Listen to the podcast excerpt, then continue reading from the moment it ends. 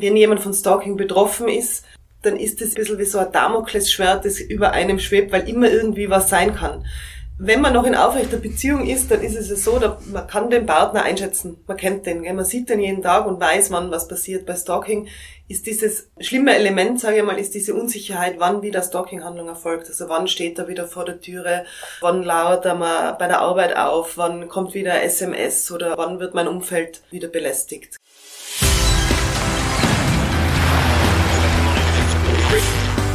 Gut zu wissen der Erklärpodcast der Tiroler Tageszeitung. Hallo und herzlich willkommen zu einer neuen Folge unseres Gut zu wissen Podcasts. Mein Name ist Renate Bergtold und ich bin heute zu Gast im Gewaltschutzzentrum Innsbruck, wo mir Geschäftsführerin Eva Pavlata erklärt, was es mit dem Phänomen Stalking auf sich hat. Wie ist die aktuelle Lage in Tirol? Warum werden Menschen zu Stalkern? Und vor allem, was können Opfer tun, um sich selbst zu schützen? Bevor wir aber in unser Gespräch starten, gibt es, wie gewohnt, fünf Fakten zum Thema, die gut zu wissen sind. Unter dem Begriff Stalking werden wiederholte Verfolgungshandlungen gegen eine Person verstanden, die deren Lebensführung unzumutbar beeinträchtigen. Solche Verfolgungshandlungen umfassen zum Beispiel unerwünschte Anrufe, Briefe, E-Mails, SMS und WhatsApp-Nachrichten, das Veröffentlichen von intimen Tatsachen und Bildern und das Verbreiten von Gerüchten. Zum Stalking zählen aber auch das Abpassen und Bedrohungen bis hin zu körperlichen Gewalttätigkeiten und sexuellen Übergriffen. Laut Angaben der autonomen Frauenhäuser Österreichs ist jede siebte Frau ab ihrem 15. Lebensjahr irgendwann von Stalking betroffen. 2006 wurde Stalking mit dem Anti-Stalking-Gesetz strafrechtlich verfolgbar. Zusätzlich wurde es möglich, beim Zivilgericht eine einstweilige Verfügung zum Schutz vor Eingriffen in die Privatsphäre zu beantragen. Die Strafdrohung reicht von einer Geldstrafe bis hin zu einem Jahr Freiheitsstrafe. Diese erhöht sich auf bis zu drei Jahre, wenn die Stalking-Handlung über ein Jahr gedauert hat oder die Tat den Selbstmord oder einen Selbstmordversuch des Opfers zur Folge hat. Einen wunderschönen guten Morgen. Ich bin heute zu Gast bei der Eva Pavlata vom Gewaltschutzzentrum Tirol. Herzlich willkommen, danke, dass du dir die Zeit für uns nimmst. Wir sprechen heute über das Thema Stalking. Kannst du mir zu Beginn sagen, wie denn die Situation in Tirol ausschaut?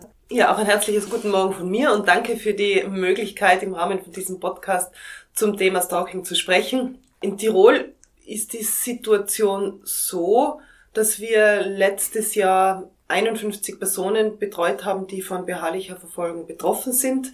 Ich finde immer die Sache jedes Einzelnen, das als, als hohe Zahl oder als nicht so hohe Zahl einzuordnen. Es hat sicher mehr Anzeigen in Tirol gegeben wegen beharrlicher Verfolgung, mehr als diese 51. 51 Personen sind aber auf jeden Fall bei uns im Gewaltschutzzentrum als Opferschutzeinrichtung gelandet und haben sich speziell wegen Stalking bei uns beraten lassen. Sind Personen, die von Stalking betroffen sind, gehen die aktiver mit dem Problem um als zum Beispiel Frauen, die von Gewalt in der Beziehung betroffen sind? Das kann man so nicht sagen, weil Stalking oder beharrliche Verfolgung, wie das äh, im Gesetz genannt wird, ist quasi oft einmal eine Folgeerscheinung als besondere Gewaltform nach einer Gewaltbeziehung. Man stellt sich Stalking oft vor als etwas, was passiert durch Fremde, was überhaupt nicht so ist. Die meisten Stalker sind Ex-Partner und Ex-Partnerinnen. Ja. Und deswegen kann man Stalking beziehungsweise andere Formen der Gewalt nicht so abgrenzen von, äh, voneinander. Sie fließen oft ineinander über. Wir haben ganz viele Frauen bei uns, die in aufrechter Beziehung beraten und unterstützen, wenn sie Gewalt in der Beziehung erleben, also das, was man sich unter familiärer häuslicher Gewalt vorstellt, also körperliche, psychische Gewalt während äh, laufender Beziehung, sich dann doch zu einer Trennung durchringen und dann von Stalking äh, betroffen sind. Apropos abgrenzen, bevor wir jetzt tiefer in die Thematik eintauchen, sollte man vielleicht einmal die Begrifflichkeit abgrenzen. Kann man das überhaupt? Gibt's eine Abgrenzung für den Begriff Stalking? Die gibt's natürlich. Ja, wir können jetzt ganz einfach den, das Gesetz hernehmen. Also im Strafgesetzbuch gibt's ja äh, eigene Beschreibung, einen eigenen sogenannten Straftatbestand über Stalking, über die beharrliche Verfolgung. Den gibt's seit 2006. 2006 ist dieses Verhalten des Verfolgers quasi äh, strafbar geworden. Davor hat man relativ wenige Möglichkeiten gehabt, jetzt rechtlich gegen so ein Verhalten vorzugehen. Jedoch ist es so, dass Personen, die zu uns kommen und sagen, sie werden gestalkt, sie werden verfolgt, oft einmal noch nicht in ihren Erzählungen oder in dem, was, was ihnen passiert, diese sehr hohe Latte, sage ich mal, an juristischen Voraussetzungen erreichen. Sie fühlen sich aber trotzdem gestalkt und verfolgt. Also ganz wichtig ist es, dass man nicht nur sieht, wie oft und in welchem zeitlichen Ausmaß sind diese Stalking-Handlungen erfolgt, sondern auch wie diese Person diese Stalking auch wahrnimmt. Wenn jemand von Stalking betroffen ist, dann ist es ein bisschen wie so ein Damoklesschwert, das über einem schwebt, weil immer irgendwie was sein kann wenn man noch in aufrechter Beziehung ist, dann ist es so, dass man kann den Partner einschätzen. Man kennt den, gell? man sieht den jeden Tag und weiß, wann was passiert. Bei Stalking ist dieses schlimme Element, sage ich mal, ist diese Unsicherheit, wann wieder Stalking-Handlung erfolgt. Also wann steht er wieder vor der Türe, wann lauert er mal bei der Arbeit auf, wann kommt wieder SMS oder, oder wann wird mein Umfeld wieder belästigt. Gell? Deswegen ist es relativ schwer zu definieren. Wir können die Definition vom Gesetz hernehmen. Es ist ein, ein widerrechtliches Verfolgen in verschiedenen Erscheinungsformen, durch persönliches Aufsuchen, durch, durch Anrufen, durch Kontakte über Dritte, über einen gewissen Zeitraum, der die Lebensführung unzumutbar macht. Ja, die Lebensführung des Opfers. Also das einmal so in, in kurzen Worten. Es ist ein sehr weit gefasstes Delikt, das schwer für die Justiz zu fassen ist. Aber die Menschen, die bei uns landen, noch einmal, also da ist insbesondere darauf zu schauen, wie geht's denen?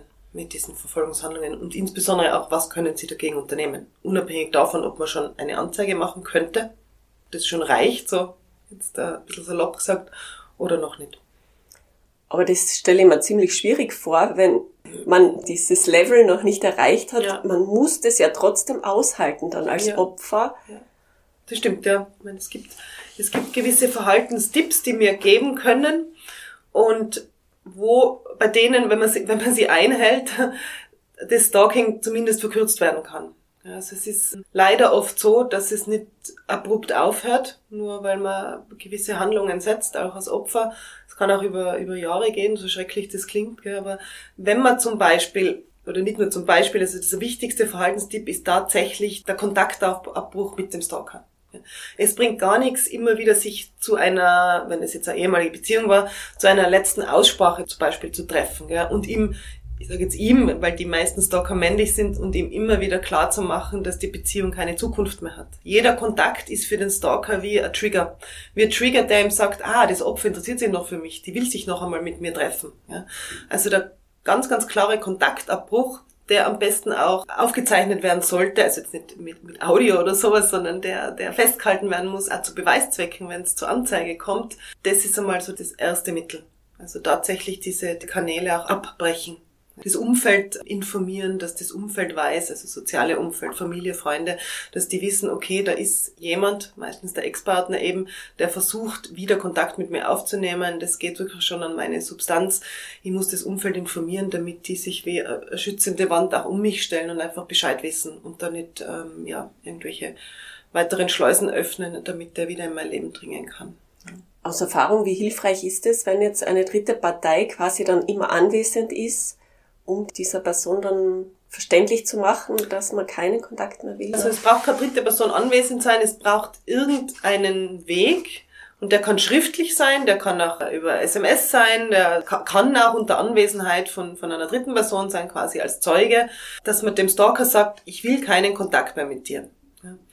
Und wichtig ist, dass dieser Kontaktabbruch in irgendeiner Art und Weise dokumentiert ist damit man das, wenn man Anzeige machen kann, mit einem Datum auch festmachen kann. Das klingt jetzt also ein bisschen strategisch, aber das ist wichtig. Das ist ja das, was dann die, Staatsanwaltschaft, wenn sie irgendwann einmal vielleicht Anklage erhebt, wissen möchte, wann dieser Kontaktabbruch und ob dieser tatsächlich stattgefunden hat. Weil sonst ist das nicht wirklich belegbar. Ja wo ist denn der Punkt erreicht, dass die Staatsanwaltschaft einschreitet? Hängt es dann schon mit äh, psychischer Gewalt, physischer, psychischer Gewalt ist es ja immer, aber mit, mit physischer Gewalt zusammen oder ist der mhm. Punkt schon früher erreicht? Nein, nein, also Stalking hat nichts mit physischer Gewalt zu tun. Es, es besteht die Gefahr, dass äh, Stalking auch in, in, in schwere und schwerste Gewalt umschlägt. Also es gibt auch dieses, also diese Menschen, die vorher stalken und dann kommt es zu einem körperlichen Angriff. Das gibt's. Aber damit man von Stalking spricht, auch rechtlich gesehen, äh, braucht man keinen physischen Angriff. Das nicht. Gell? Also der Weg verläuft so, nehmen wir es einmal, nehmen wir mal an, es kommt eine Person zu uns, die berichtet, der Ex-Partner verfolgt sie. Meistens passiert das jetzt mittlerweile über, natürlich über das Telefon, über WhatsApp, über die sozialen Medien, viel weniger als früher über das persönliche Aufsuchen. Das ist eigentlich nicht mehr so notwendig auch. Man hat jetzt so viele Möglichkeiten, das Opfer auch zu erreichen. Man sieht ja, auch beim WhatsApp, hat der das jetzt gelesen oder nicht zum Beispiel. Oder ist das E-Mail empfangen worden? Also das ist wie ein Trigger noch einmal, also dass ich das nochmal sage, wie ein Trigger für den Stalker, wenn er sieht, ah, meine Nachricht ist beim Opfer angekommen. Okay, nehmen wir an, das Opfer kommt zu uns und beschreibt solche Verfolgungshandlungen, dann werden wir, wir sind alle Juristinnen oder zumindest juristisch Geschulterinnen sagen können, okay, es ist ein juristischer Weg möglich, sei es jetzt zum Beispiel über Anzeige oder auch über einen Antrag auf eine sogenannte einstweilige Verfügung, äh, wo man den Kontaktabbruch oder den, das Kontaktverbot beantragt. Also wir versuchen das einzuschätzen und dann auch rechtliche Wege einzuschlagen. Und nach einer Anzeige bei der Polizei also das ist der strafrechtliche Weg, geht ja diese Anzeige an die Staatsanwaltschaft und die ähm, erhebt Anklage, sollte die Wahrscheinlichkeit für Verurteilung einfach da sein. Braucht aber keinen körperlichen Angriff, braucht keine andere Form der Gewalt, es braucht nicht einmal eine gefährliche Drohung, es braucht nur dieses längere, sozial inadäquate, rechtswidrige Verhalten der Verfolgungshandlungen. Länger, von welchem Zeitraum spricht man da? Ja, das hätten wir, glaube ich, gern. Das hätten, hätten wir auch gern, dass man sagt, okay, zwei Monate reichen oder zwei Wochen reichen oder ein Jahr reicht. Das ist ganz unterschiedlich. Wenn man sich vorstellt, eine Person wird über sechs Wochen lang täglich 50 Mal angerufen, am Arbeitsplatz aufgesucht, es werden, wird die Familie kontaktiert, dann ist das natürlich schon eine sehr, sehr lange Dauer, schwer auszuhalten äh, wenn der Stalker einfach kein Anzeichen dafür macht, dass er sein Verhalten einschränkt oder abstellt, da kann man dann sagen, okay, sechs Wochen reichen, wenn es so intensiv ist wenn man über einen längeren Zeitraum nur, nur und bitte und Anführungszeichen nur ein, zweimal am Tag kontaktiert wird, dann wird der Zeitraum länger sein müssen. Also es ist so ein bewegliches System, sage ich mal. Je länger die Stalking-Handlungen dauern, desto eher kann man natürlich was tun, aber wenn die nur so tröpfchenweise daherkommen, dann wird man mit einer Anzeige keinen Erfolg haben. Warum wird der Mensch eigentlich zu einem Stalker? Weiß man das? Oh ja, jetzt meine, ich bin jetzt keine Kriminalpsychologin. Bei Stalking geht's ja vielfach um die Aufrechterhaltung der Macht. Wie schon in einer Beziehung, in der Gewalt passiert, egal welche Form der Gewalt, sie hat immer das gleiche Ziel, nämlich die Macht über das Opfer zu behalten und natürlich die Kontrolle über die Beziehung zu behalten. Es klingt eigentlich ziemlich skurril, wenn man sich denkt, jemand wird gewalttätig, um die Person in der Beziehung zu halten. Aber es funktioniert. Ja? Und das funktioniert auch bei Stalking. Die Opfer setzen auch ein Verhalten an den Tag, das es dem Stalker leichter macht. Das, was ich zuerst schon gesagt habe, dieses immer wieder sich treffen und dadurch das Gefühl zu haben, man kann die Situation beruhigen, was aber der falsche Weg ist. es ist nachvollziehbar, ja, dass man immer wieder sagt, die will nicht, die will nicht, lass mich doch in Ruhe oder lass uns Freunde bleiben oder irgend sowas, ein kleines Angebot stellen. Aber das ist nicht nützlich. Ja. Und dann gibt's natürlich auch Menschen, die, ich will nicht sagen, die neigen zu Stalking, aber die eben durch dieses, durch diesen Versuch, Kontrolle über jemanden anderen zu behalten und dadurch sich selbst auch in, äh, zu, zu sichern, fangen viele nach Beendigung einer Beziehung mit dem Stalking an. Also es ist ganz selten, dass ein Stalker oder eine gestalkte Person, wenn es um eine Ex-Partnerschaft geht oder eben um eine ehemalige Partnerschaft, dass diese Personen beschreiben, dass die Beziehung vollkommen gut und normal war. Da hat's garantiert irgendwelche Auffälligkeiten geben. Irgendein auffälliges Kontrollverhalten.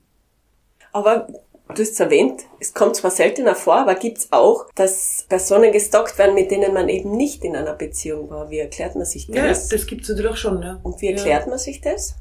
Es gibt verschiedene Stalker-Typen. Und es gibt zum Beispiel auch den wahnhaften Stalker, der sowas wie einen Liebeswahn entwickelt. Das ist dann natürlich auch eine Störung. Ja. Zum Beispiel haben wir einmal eine Klientin gehabt, die hat in einem Supermarkt gearbeitet und hat einen Kunden gehabt Nicht einen regelmäßigen Kunden, sondern der ist einmal daherkommen und hat sich dann wohl irgendwie, ich will gar nicht sagen, verliebt in diese Frau. Der war halt von heute auf morgen wirklich besessen von ihr und hat tatsächlich gedacht, dass das die Liebe seines Lebens ist und ist nimmer von der, hat nimmer von ihr abgelassen. Also irgendwo klingt es ja erschreckend, weil das zeigt, dass jeder von uns irgendwann einmal einen Stalker an der Backe haben könnte, wenn es schlecht läuft. Ja. Wo man dann wirklich diesen auch schwer loskriegt. Also wahnhafte Stalker sind auch die Stalker, gegen die man am wenigsten unternehmen kann, weil sie keine Einsicht haben. Wenn man Glück hat, hat man einen Stalker, der, der sich durch äh, eine gewisse Autorität, durch Polizei oder eine Staatsanwaltschaft abhalten lässt von weiterem Stalking, weil er einfach weiß, okay, mein Verhalten oder irgendwann einmal einsieht, mein Verhalten ist nicht in Ordnung, ich muss das ändern. Nicht nur, weil es der Person nicht gut geht, also wenn man diese Einsicht hat, ist sowieso gut, sondern auch, weil mir dann eine Strafe droht diese wahnhaften Stalker sind tatsächlich die, wo wir am wenigsten tun können auch. Und das können aber auch Frauen sein. Du hast vorhin gesagt, meistens sind Frauen Betroffene, aber genau. Frauen sind auch Täterinnen. Können natürlich, was das wahnhafte Stalking anbegeht, den Liebeswahn, das kann natürlich auch Frauen betreffen. Und können auch weibliche Stalkerinnen sein. Aber es gibt natürlich auch Frauen, die nach einer Beziehung Stalking anfangen. Und wir haben schon angesprochen, äh, die sozialen Netzwerke, mhm. die haben ja schon vieles erleichtert, ja. um jemanden zu stalken. Aber es kann ja auch ein Segen sein für die Betroffenen. Wenn du, wenn du jetzt sagst, dieses persönliche Verfolgen hat abgenommen, dann bedeutet das ja für das Opfer, es kann die Leute leichter blockieren, weil du musst dann nicht mit der physischen Präsenz dieses Menschen leben, du kannst ihn ja aus den sozialen Netzwerken blockieren, die Nummer blockieren. Das stimmt, ja, das stimmt. Es ist halt auch immer die Frage, was für das Opfer im alltäglichen Leben auch wichtig ist. Für, für junge Leute ist es, glaube ich, recht schwierig, aus Instagram oder aus Facebook oder wie diese ganzen Foren heißen, auszusteigen. Also das wäre jetzt für, für mich, wenn ich betroffen wäre, kein Problem. Mittlerweile weiß ich ja, wie man auf Facebook blockiert und so weiter. Ja, aber viele leben ja in diesen, in diesen sozialen Medien und mit diesen sozialen Medien. Und die Stalker sind ja nicht so, dass sie sich einfach dann ruhig verhalten, sondern suchen sich ja einen anderen Kanal. Wenn jetzt das eine Profil blockiert wird, suchen sie sich halt ein neues Profil. Ja, und das Schlimme ist ja eigentlich, dass durch dieses ständige auch ins Netz stellen von eigenen Stories oder Geschichten diese Persönlichkeiten auch immer wieder ja angeregt werden, sich wieder zu melden. Also die tun sich ja auch durch dieses ständige Anschauen von den Bildern auch in Beziehung halten, ohne dass es das Opfer merkt. Da ist es sicher am allerbesten, man geht einmal raus aus diesen Netzwerken und macht sich unsichtbar. Dieser Tipp ist nicht sehr beliebt. Also wie ich im Gewaltschutzzentrum angefangen habe, das war 2005, da war dieses persönliche Aufsuchen noch viel, viel mehr präsent. Ja. Hat aber auch dadurch in einer gewissen Form verhindert werden können, weil man dadurch diese Anträge bei Gericht, durch diese Anträge auf einstweilige Verfügungen, den persönlichen Kontakt und das Aufsuchen der persönlichen Nähe verbieten hat können. Ja. Man kann auch in diesen Anträgen ähm, oder in diesen Beschlüssen, die das Bezirksgericht abfertigt, reinschreiben lassen, dass der Kontakt über soziale Medien nicht stattfinden soll. Nur, wie tut man da? Also es ist dann schwer zu vollziehen, schwer zu exekutieren. Es ist viel einfacher, jemanden, der vor der Türe auflauert oder vor der Türe irgendwas hinlegt, da die Polizei an ein Haus zu schicken. Ja, als dieses ständige, immer wieder Instagram, Facebook, jeder ist ständig online, sieht es immer, wird immer wieder angetriggert. Das ist ein Weg, der diese Beziehung einfach aufrechterhält. Was sind denn weitere Maßnahmen, die man selbst tun kann, um dieses Stalking möglichst abzustellen. Du hast schon erwähnt, ja. eben, dass keine abschließenden Gespräche. Kontaktabbruch, ähm, das Allerwichtigste. Genau, genau. Ähm, die sozialen Netzwerke haben wir gerade. Was genau. gibt's noch für Maßnahmen, die man selbst Also das, das Informieren des sozialen Umfeldes. Also dass man zum Beispiel auch dem Arbeitgeber Bescheid sagt, dass da eine Person ist, die möglicherweise auftauchen könnte, die auch im Büro äh, anrufen könnt oder am Arbeitsplatz auftauchen könnt. Wichtig ist auch nur die, die Dokumentation. Das ist was sehr, sehr Anstrengendes, weil es natürlich wieder dazu führt, dass man sich ständig mit der Thematik befasst. Ja. Stalking-Opfer möchten ja am liebsten, dass es aufhört und wollen nicht nur noch jede Stalking-Handlung in einem Stalking-Tagebuch festhalten und eine Chronologie so erstellen, aber es ist halt wirklich, wenn es nicht aufhört, dann ist der Weg zur Polizei, eine Anzeige zu machen, möglicherweise guter. Beziehungsweise auch eben diese einstweilige Verfügung zu beantragen. Und ein Antrag auf eine einstweilige Verfügung ist ein rechtlicher Antrag, der geht zum Gericht, der muss geprüft werden. Und wenn man da nicht gewisse Bescheinigungsmittel heißt in diesem Verfahren zur Hand hat, wie zum Beispiel das Stalking-Tagebuch, ja, oder äh, abfotografierte Telefonliste oder SMS, wo man einen Screenshot gemacht hat, dann wird man auch mit so einem Antrag nicht durchkommen. Also deswegen ist die Dokumentation so wichtig. Wir haben immer wieder Frauen bei uns sitzen, die von jahrelang, oder jahrelangen, aber sehr langem, lang andauernden Stalking erzählen und aber alles gelöscht haben. Also die können nichts beweisen. Die können einfach nur erzählen, dass was war, die sind glaubwürdig, aber das wird vor Gericht nicht reichen. Also Dokumentation, Kontaktabbruch und Information vom sozialen Umfeld sind eigentlich die drei, die drei Sachen, die dann schon irgendwann einmal eine Wirkung erzielen. Wir haben jetzt das Thema Arbeitsplatz gerade angeschnitten. Mhm. Ist eigentlich der Arbeitgeber verpflichtet, einen zu schützen, wenn man sowas meldet? Naja, jeder Arbeitgeber hat eine gewisse Form der Sorgfalts- und der Fürsorgepflicht, klar. Ob das jetzt so weit geht, das mit, der, mit dem Thema habe ich mir noch gar nicht befasst. Ja, das muss ich jetzt ganz ehrlich gestehen. Aber ich kann mir schon vorstellen, dass jetzt zum Beispiel ein Arbeitgeber, der, nehmen wir mal an, wir haben ein Geschäft und da ist eine Verkaufskraft, die wird gestalkt, dass der schon dafür sorgen muss, dass diese Person zum Beispiel Hausverbot bekommt. Ja. Und wenn der Arbeitgeber das nicht zur Verfügung stellt, kann man eben wieder über diese einstweilige Verfügung beantragen, dass die Person nicht zum Arbeitsplatz kommen darf. Ja. Kommt er doch, kann man die Polizei rufen und der wird dann von diesem Ort entfernt. Was natürlich da mitschwingt, ist, dass die Leute, gerade auch Frauen in prekäreren Berufen, Angst haben, den Arbeitgeber zu informieren, weil sie Angst haben, den Arbeitsplatz zu verlieren. Weil da kann ja relativ viel dranhängen. Niemand möchte eine renitente Person vor der Türe stehen haben, der dann Probleme macht. Gerade wenn das ein öffentlicher Ort ist, wie ein Geschäft oder so. Also genau. es ist schon ein sensibler Bereich. Ja. ja, gehen wir zurück auf den geschilderten Fall von der Verkäuferin. Mhm. Die wird sich wahrscheinlich schwer getan haben, das überhaupt dann zu melden, weil wenn das ein Kunde ist. Das war jetzt kein Kunde, das war der äh, war Ex-Partner, okay. der, der nicht kommen ist, um ins Geschäft, im Geschäft einzukaufen, sondern der kommen ist, um diese Person aufzusuchen. Ja, und das war ein kleines Geschäft, ein exklusiveres Geschäft, wo die Frau schon länger dort gearbeitet hat, da ist das natürlich einfacher. Gell? Aber wenn das jetzt eine Verkäuferin in einem Supermarkt ist, also ich weiß nicht, ob das die Filialleitung sonderlich interessiert, da für einen gewissen Schutz zu sorgen. Gell? Im Supermarkt ist halt doch ein Ort, da ist viel, viel Publikum, Laufpublikum, die gehen raus, rein, da ist es gar nicht kontrollierbar. Ja. Also da, da kann man schwer, wenn an die Türe stellen und schauen, ob jetzt genau diese Person auftaucht. Wenn wir jetzt vom Rechtlichen sprechen, mal gesetzt im Fall, es geht dann vor Gericht und die Frau bekommt das Recht zugesprochen. Durch Stalking hat man ja persönliche Einschränkungen, hat man denn auch Anspruch auf Entschädigung? Ich möchte jetzt ein bisschen relativieren den Ausdruck, sie bekommt Recht zugesprochen, weil in einem Strafverfahren ist es ja so, dass die Staatsanwaltschaft anklagt und das Opfer ja dadurch in einer gewissen Art und Weise Recht bekommt natürlich, aber Sinn ist ja den Angeklagten auch auf staatlicher Ebene einer rechtlichen Konsequenz zuzuführen. Die meisten Stalking-Opfer, denen geht es auch nicht darum, dass sie Recht haben, sondern die wollen einfach nur Ruhe haben. Da gibt's die Möglichkeit, dass man schon im Strafverfahren ein sogenanntes Teilschmerzengeld beantragt, ist aber nur ein kleiner Teil von dem, was man möglicherweise danach vor einem Zivilgericht bekommen könnte. Was aber schwierig ist bei Stalking, anders wie bei einer Körperverletzung, wo man sich denkt, okay, da kriegt man Schmerzengeld, weil da hat man Verletzungen und, und das kann man irgendwie bemessen, gell, weil man so und so lange im Krankenstand war. Das ist bei Stalking ein bisschen schwieriger, weil der Schaden, wieder im rechtlichen Bleib von Schaden und Schadenersatz ja nicht wirklich messbar ist. Dieser immaterieller Schaden, da geht es um, um Furcht und Unruhe, meistens um möglicherweise auch um Kosten, die eine Übersiedelung beinhaltet oder andere Folgekosten aufgrund des Stalkings.